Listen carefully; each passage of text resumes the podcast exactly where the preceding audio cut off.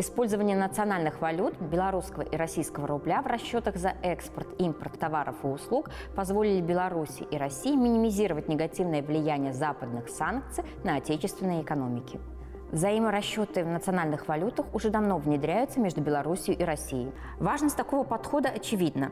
При расчетах в чужих валютах эту чужую валюту надо сначала заработать, продав свои товары за рубеж, а потом эти средства заморозить в расчетах. Кроме того, для Беларуси и России сегодня такие расчеты в долларах и евро затруднены, особенно для банков, которые находятся под санкциями. Опыт нашего союзного государства по использованию национальных валют во взаиморасчетах необходимо распространить на все пространство СНГ и ЕАЭС. Это снизит зависимость от стремительно теряющих свою репутацию доллара и евро, упростит и удешевит расчеты. Пример простой и очевидный. Рассчитываться в Беларуси с Казахстаном через какой-то европейский или американский банк совсем нелогично. Поэтому очень важно уйти от чужих валют и перейти на расчеты в национальных валютах. Логично, что белорусский покупатель товаров в Казахстане платит в белорусских рублях, а казахский продавец получает расчеты в валюте своей страны. В этом должны быть заинтересованы и банки, которые имеют корреспондентские счета во всех странах ЕАЭС и СНГ. Какие существуют проблемы при совершении таких операций? Высокая волатильность курсов национальных валют, отсутствие единых котировок пар национальных валют, ценообразование происходит по привычке в долларах США. Но все эти проблемы центробанки заинтересованных стран легко могут преодолеть совместными усилиями. Первое. Наделить одну из валютных бирж, московскую или казахскую, торговлей национальными валютами и ежедневным объявлением курсов.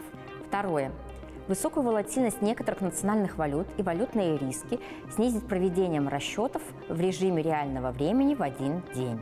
В дальнейшем необходимо внедрение евразийской цифровой платформы для мгновенных взаиморасчетов в национальных валютах наподобие SWIFT. Это бы заинтересовало и стимулировало рассчитываться в национальных валютах через евразийскую платформу. На саммите в Кыргызстане еще в августе 2022 года премьеры стран-членов Евразийского экономического союза согласовали рекомендации по расширению взаиморасчетов в национальных валютах на базе создания независимой платежной инфраструктуры ЕАЭС за счет расширения сети кор-счетов в национальных валютах, создания системы обмена финансовой информацией без применения SWIFT, сервис мгновенного обмена финансовыми сообщениями, организацию взаимодействия национальных систем платежных карт МИР, Белкарт, Армениан Карт, Элкарт. Реализуя эти рекомендации, страны ЕАЭС успешно и достаточно быстро переходят на взаиморасчеты в национальных валютах. В 2022 году национальные валюты во взаиморасчетах между государствами ЕАЭС достигли 75%. Доминирует российский рубль, а дальше больше – еще одно направление – это интеграция платежных систем стран Евразийского экономического союза с расчетами в национальных валютах с Шанхайской организацией сотрудничества и странами БРИКС.